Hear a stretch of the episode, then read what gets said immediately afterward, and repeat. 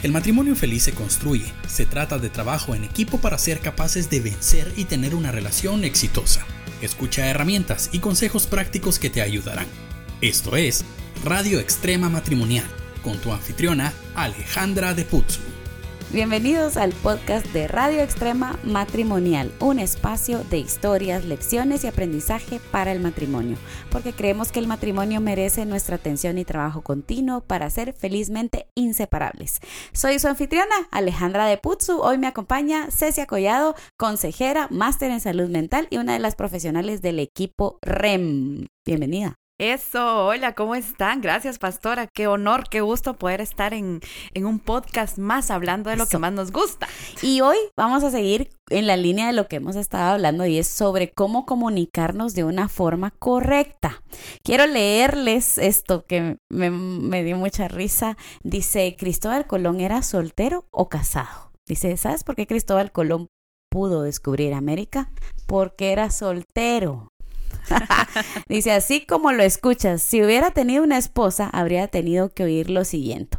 ¿Que vas a dónde? ¿A descubrir qué? ¿Por qué tienes que ir tú? Pero si hay más marineros, el problema es que todo lo ves redondo. ¿Estás loco o qué?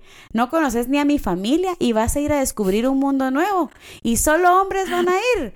Y claro, ¿y crees que yo nací ayer o qué? ¿Y por qué yo no puedo ir si tú eres el jefe? Ya no sabes qué inventar para estar fuera de esta casa. ¿Y quién es esa tal María? ¿Y qué pinta con ella? ¿Se cree la muy santa? O y tú dices que es una niña. Ajá. Y todo lo tenías planeado, ¿verdad? Tú a descubrir otras mujeres quieres ir. ¿Y qué hay con eso de que la reina Isabel va a vender sus joyas para que viajes? ¿Me crees tonta o qué? ¿A poco te dio las joyas nada más porque sí? ¿Qué tienes que ver tú con esa señora? No permitiré que vayas a ningún lado. No vas a pasar nada si el mundo sigue plano, así que mejor ni te vistas porque no vas. Dice, anda a descubrir si hay ropa sucia mejor. Así que la deducción final es Cristóbal Colón era, soltero. soltero. Y qué mala fama tenemos. Y cualquier parecido con la realidad es pura coincidencia. pues quería para que se rieran un ratito leerles esto, pero sí, entremos en el tema porque tenemos 20 minutos para aprender a hablar desde la objetividad, no irnos por las ramas. Wow, y la verdad creo que es uno de los retos más importantes y significativos en las relaciones de pareja, hablar en, con objetividad y buscando un sinónimo de objetividad nos dice que es igual a imparcialidad. Pero ¿cómo puedo hablar? Exacto, ¿cómo puedo hablar yo siendo imparcial? O sea, eh, no poniendo mi carga emocional si soy yo la afectada o afectado. O sea que tendríamos que aprender a separar las cosas. Para poder ser imparcial uno no tiene que irse ni a un lado ni al otro. Exacto. Sino que tendríamos que aprender a hacer como pequeños cortes o grandes cortes, dependiendo de lo que estamos hablando, de los temas y aprender a entrar como que fueran gavetas, ¿sí? Eh, agarrar, abrir, saco todo lo que tengo ahí y cierro. Eh, trato de arreglar, porque eso es lo que queremos aprender a arreglar y cierro.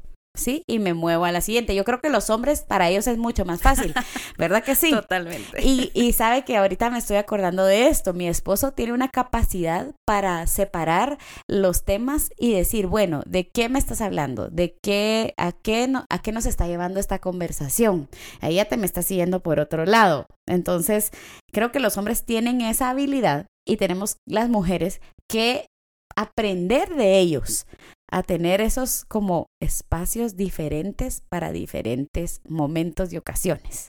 Lo que pasa es que realmente lo primero que queremos hablar no es al punto al que queremos llegar. Y por eso es que siempre nos andamos por las ramas, ¿verdad? Siempre empezamos como a entrar, sí, es que ¿por qué dejaste el calcetín aquí? Pero no es el punto.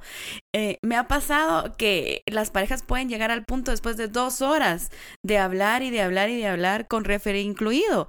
Y, y creo que tenemos que tener esa capacidad justa de y aprender, como usted dice, de los caballeros, porque como ellos no tienen una carga emocional implícita en el cerebro ellos pueden separar muy bien lo que es emoción de lo que es la razón. Las mujeres no, las, mujeres como nos conectamos en ambos, ambos hemisferios a la misma vez, entonces nuestras conexiones cerebrales están yendo de un lado a otro, como, el, como la pelotita de ping pong, viene, va, viene, va. O sea que también los caballeros tienen que entendernos por qué es que reaccionamos de esa manera.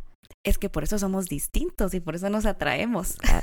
O sea que así como nosotros podemos entender que ellos son más prácticos, también queridos caballeros que nos están escuchando, sepan que nosotras tenemos en nuestra naturaleza el ser eh, ¿cómo puedo decirlo de una forma que no se sentir completamente. Ajá, o sea, todo lo que pasa en nuestra vida tiene que estar conectado a una emoción, a un sentimiento, me va a hacer sentir algo y, y, yo creo que muchas veces lo hacemos hasta personal, que ahí está nuestro error, queridas mujeres. Si nos están oyendo ahí las mujeres, hagamos esa, eh, esa partición y decir, bueno, aquí voy a sacar mi emoción, voy a ser objetiva.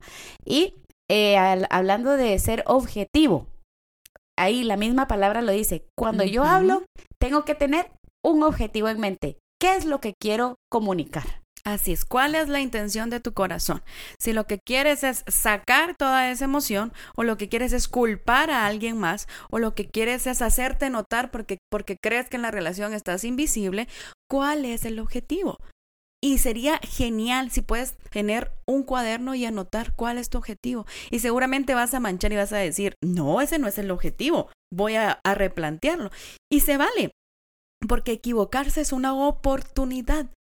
Y hacer esos intentos de, de, decirlo de mejor manera también es una oportunidad. Y vea este versículo que está acá. Dice, todos fallamos mucho. Si alguien nunca falla en lo que dice, es una persona perfecta, capaz también de controlar todo su cuerpo. Eso está en Santiago 3.2. O sea, que hmm. se espera que a veces con la boca digamos lo que no queremos. Es parte de, ser humano, creo yo. No, y no pasa, y no pasa que uno dice, no, es que hoy mi cerebro no conectó con la boca y simplemente lo dije. Y pasa. No, lo que estamos hablando aquí no quiere decir que después de, de, de escuchar esto y de practicarlo nos va a salir, pero es en la repetición constante de las cosas que encontramos las buenas prácticas. No es a la primera. Y no, y no por eso yo me siento en un banquito de decir, ah, hoy no te salió. Claro. Porque la idea no es juzgarnos, ¿verdad? Al contrario, si yo me equivoco, lo reconozco y lo corrijo, soy una persona sana. Ok. Buenísimo. Y eso es lo que debemos de, de, empezar a saber. Vamos a empezar a corregirnos, ¿no? Vamos a nosotros mismos, no yo a mi pareja, nosotros mismos. Y para ser objetivos en nuestra comunicación debo de tener eso, un objetivo, una meta. Tener la meta a la que quiero llegar en mente. Entonces, importante que nosotros nuestras metas las, las podamos fijar en pro de nuestra relación. Porque si mi meta es hacer sentir mal al otro, voy mal, por mal camino. Si mi meta es vengarme de mi pareja, sí, voy por un equivocadísimo camino porque lo que estoy haciendo es socavando mi relación poco a poco. Entonces tengo que tener claro que si yo voy a hablar de algo, si voy a comunicarme, es para que nuestra relación crezca y se fortalezca, no para debilitarla. Así es, debemos de saber que dentro de la pareja no está el enemigo. Así es, por favor. y si supiéramos que muchísimos de los temas por los cuales discutimos en la pareja no son nuestros, sino son ajenos, y la gente bien, gracias, durmiendo en su casa y nosotros en ring de boxeo. Claro, es que sí, y eso me, llega, me lleva al segundo punto que queremos hablar. El primero fue, tengamos un objetivo, y un objetivo que construya, no que destruya, ¿sí? El segundo se sería separar los temas a tratar. Em, y eso para las mujeres es bien difícil, porque en, todo se nos mezcla. Pero pongamos un ejemplo. Si yo quiero hablar acerca del desorden de la casa y de cuánto me cuesta a mí limpiar esta casa después de un día de trabajo y encontrar y cuán frustrante es para mí ¿verdad? Quiero, ahí hablé, si se da cuenta, de cuatro cosas. hablé de la frustración que siento, de cuánto trabajo, del desorden, ¿sí? Y de lo mal que, que, está esta casa desordenada. Cuatro puntos en una sola conversación. Entonces, yo creo que tenemos que aprender a descartar y a decir, bueno, ¿cuál es el punto más importante que quiero tratar? ¿Será que estoy cansada? ¿Será que es la frustración? ¿Será que quiero ayuda? ¿Cuál de estas eh, tres o cuatro cosas que me están afectando quiero em, abordar en esta plática? Entonces, antes de, hablarlo, decir, bueno, voy a, hoy voy a tratar el tema eh, de la frustración. ¿Ya? Y creo yo que los otros cuatro podemos irlos tratando poco a poco. Y para entrar en esto ya, el segundo, tercer punto de nuestro podcast de hoy, vamos a hacer nuestra pausa porque tenemos nuestro consejo de Iván Pirela sobre sexualidad. Así que atentos. Hola, te hablo Iván Pirela y estos son dos minutos de sexo aquí en la radio extrema matrimonial. Hoy quiero tocar un aspecto que me parece eh, importante porque es uno de los principales enemigos de la intimidad sexual en un matrimonio y tiene que ver con estar molestos, sí, estar bravos, estar peleados. Yo creo que, y esto lo puede compartir todo el mundo, nadie quiere besar, tocar, abrazar y menos tener intimidad con tu pareja cuando estás bravo, cuando estás molesto, cuando más bien todos estamos a la defensiva y queremos justicia. Pero me preocupa que esto lo que nos habla es de que no tenemos la capacidad de resolver conflictos. Y leyendo aquí lo que el apóstol Pablo dice en Efesios, dice, si se enojan no pequen, no permitan que el enojo les dure hasta la puesta del sol. Una de las cosas que yo veo es que dejamos que el enojo se quede prolongadamente en nuestra vida. Y lo que principalmente afecta es la intimidad sexual. Y yo sé que es normal estar enojado, tengo 19 años de casado, es normal tener conflicto, es normal no, no estar de acuerdo siempre en todas las cosas, pero lo que sí está mal es que sea la intimidad sexual siempre la que pague los platos rotos y que tú y yo nos desconectemos porque no sabemos resolver los conflictos. Y una de las cosas que yo le dije a mi esposa es, mira, cuando nosotros nos acostamos a dormir, resolvimos todo. Tenemos que resolver todo antes de llegar aquí, porque a lo que llegamos a nuestra cama, Tú y yo tenemos que amarnos, abrazarnos, orar el uno por los otros, dar gracias a Dios y amarnos, amarnos, amarnos, amarnos. Alguien dijo que para hacer el amor, primero hay que hacer la paz. Y estoy totalmente de acuerdo. Así que tomando el consejo de Pablo, no dejes que el sol se ponga sobre tu enojo. Haz la paz para que podamos hacer el amor. Estos fueron dos minutos de sexo aquí en la radio extrema matrimonial. Ok, y para retomar entonces, bueno, dijimos separar en gavetas. ¿Qué herramientas me puede decir hoy que yo puedo tomar como una mujer que llega a las 5 de la tarde y encuentro esa casa tirada y nadie recogió nada y eh, la cocina está sucia y las, los calcetines tirados por todos lados y están jugando PlayStation? Por favor, respire. Ese es el punto número uno. Si hablamos con carga negativa emocional, no vamos a conseguir nada. Y el objetivo primero del cual hablamos no se va a cumplir. Entonces yo debo primero, y está bien sentirse molesto y enojado. Eso es normal y somos humanos. Eh, los estudios dicen que necesitamos 20 minutos para que la presión arterial el torrente sanguíneo, eh, las palpitaciones del corazón se nivelen. Entonces, 20 minutos. Si yo veo que todo el mundo, ok, respira, respira, porque ¿qué pasa? ¿Quién hizo? Y eso pues no es constructivo. Separarlo del tema, el segundo punto del cual usted hablaba, y elegir el tema es, es bien difícil, pero creo que la técnica del estira y encoge nos podría funcionar. ¿Y esa cómo se usa?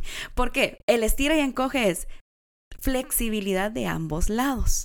Porque el problema es que si yo tengo muchos temas a tratar es porque no he tenido tiempo de tratarlos. Y del otro lado, no ha habido la oportunidad de quererme escuchar. Entonces, si hacemos pequeñas descargas, no debo de venirme a quejar de hace un mes que nadie limpia esta cocina.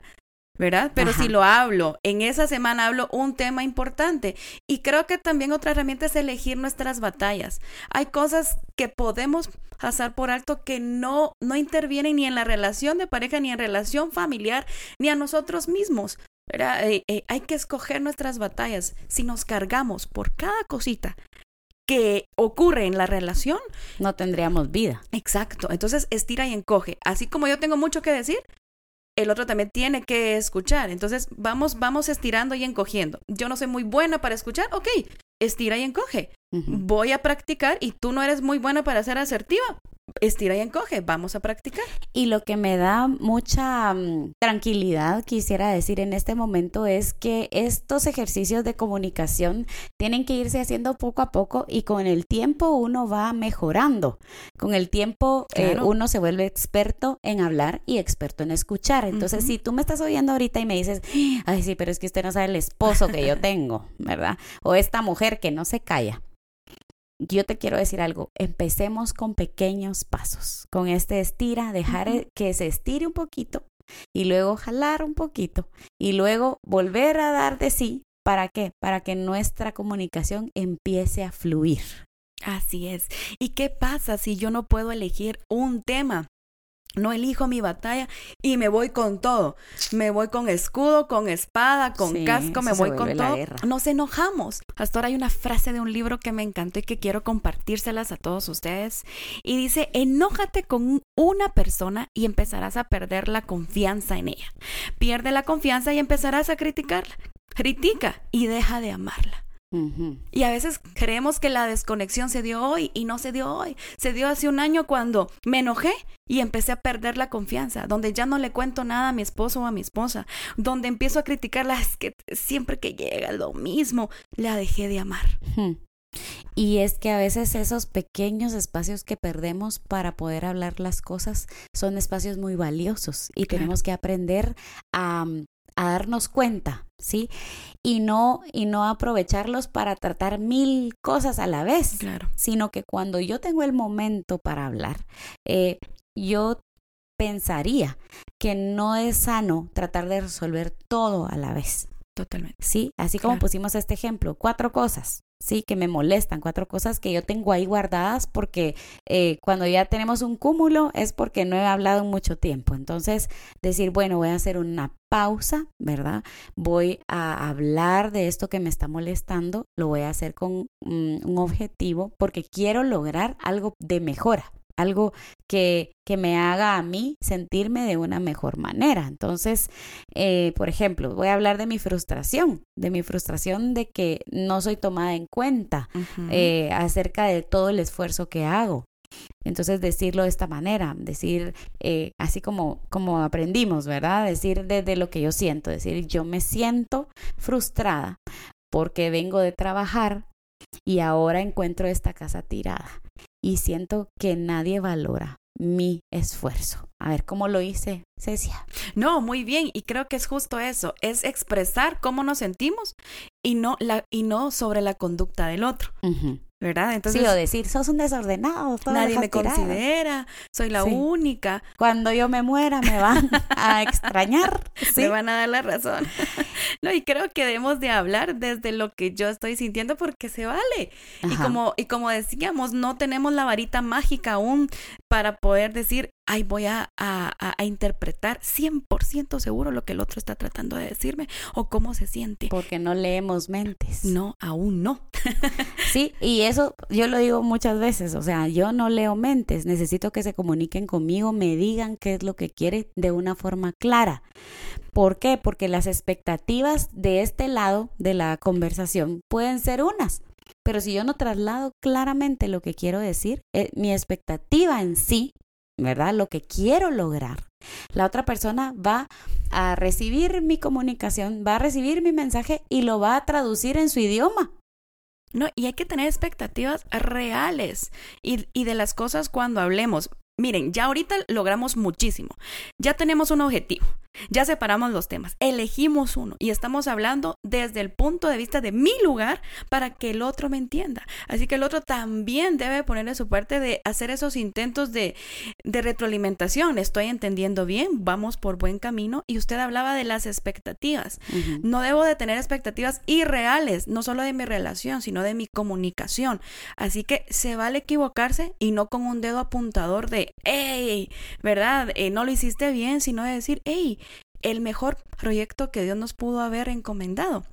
Es nuestro, nuestra familia, nuestro matrimonio. Así es. Y debemos de invertirle. Y creo yo que para la persona que está escuchando también tiene que ser importante tener la disposición de ponerse en el lugar de la otra persona. ¿Cómo me siento yo cuando me pasan estas cosas? ¿Cómo eh, tratar de ponerme en sus, en sus zapatos, ¿verdad? Y decir, bueno, ¿qué pensaría yo si a mí me hicieran esto? y tener esa empatía con la persona que más amamos en el mundo, tener esta empatía con la persona que escogimos para vivir toda nuestra vida con ella o con él. Claro, y podré no entender, pero sí puedo comprender su sentimiento, ¿verdad? Porque tal vez el tráfico a usted no le afecta, pero a mí sí. Claro. Y usted nunca, nunca va a poder experimentar mi frustración, pero va a poder entender cómo me siento. Entiendo que eso para ti es importante. Si yo en la pareja, yo me, yo me mentalizo, entiendo que eso para ti es importante, para mí también lo va a ser. Claro. Me importa porque a ti te importa. Wow. Sí. Me importa, me importa porque es importante para ti. Y quiero agradarte. Con tener eso, eso en mente, la sacamos del estadio. Así es. Y el tiempo ya se nos está yendo. No. Así que eh, para, para que hagamos una recapitulación de lo que hablamos, número uno, tener un objetivo que quiero alcanzar, siempre en pro de la relación. Segundo, separar los temas. Eh, saber bien cuál es el tema que voy a tratar en esta oportunidad. Muy bien. Si tengo varios temas, elegir el que voy a resolver ese día, no querer resolver todo en una sola plática y hablar desde lo que yo estoy sintiendo, enfocarme en explicar para que el otro se ponga en mi lugar. Así es. Esas son las cuatro cosas para hablar objetivamente. Así es. Así que Cecia, muchas gracias por este tiempo. No, un honor. Nos estamos escuchando en la próxima. Acuérdense que te, son 20 minutos enfocados en tu relación porque juntos somos mejores. Y nos pueden eh, escuchar a través de Spotify, de YouTube, de Deezer, recomendarnos con sus amigos. Si este contenido te gusta, te bendice, por favor haznos eh, porras y diles a todos tus conocidos, compártelo. Radio Extrema Matrimonial. Y quiero contarles que em, viene los retos extremos matrimoniales en varias ciudades. En septiembre en Washington 27 y 28. En octubre eh, tenemos Quito 19 y 20 y Guatemala 26 y 27. Síguenos en nuestras redes sociales y puedes escribir también a info arroba reto extremo matrimonial.org. Soy Alejandra de Putsu y nos escuchamos en la próxima. Adiós. Bye. Invertir 20 minutos en tu relación es una buena decisión. Nosotros contra el mundo. Radio Extrema Matrimonial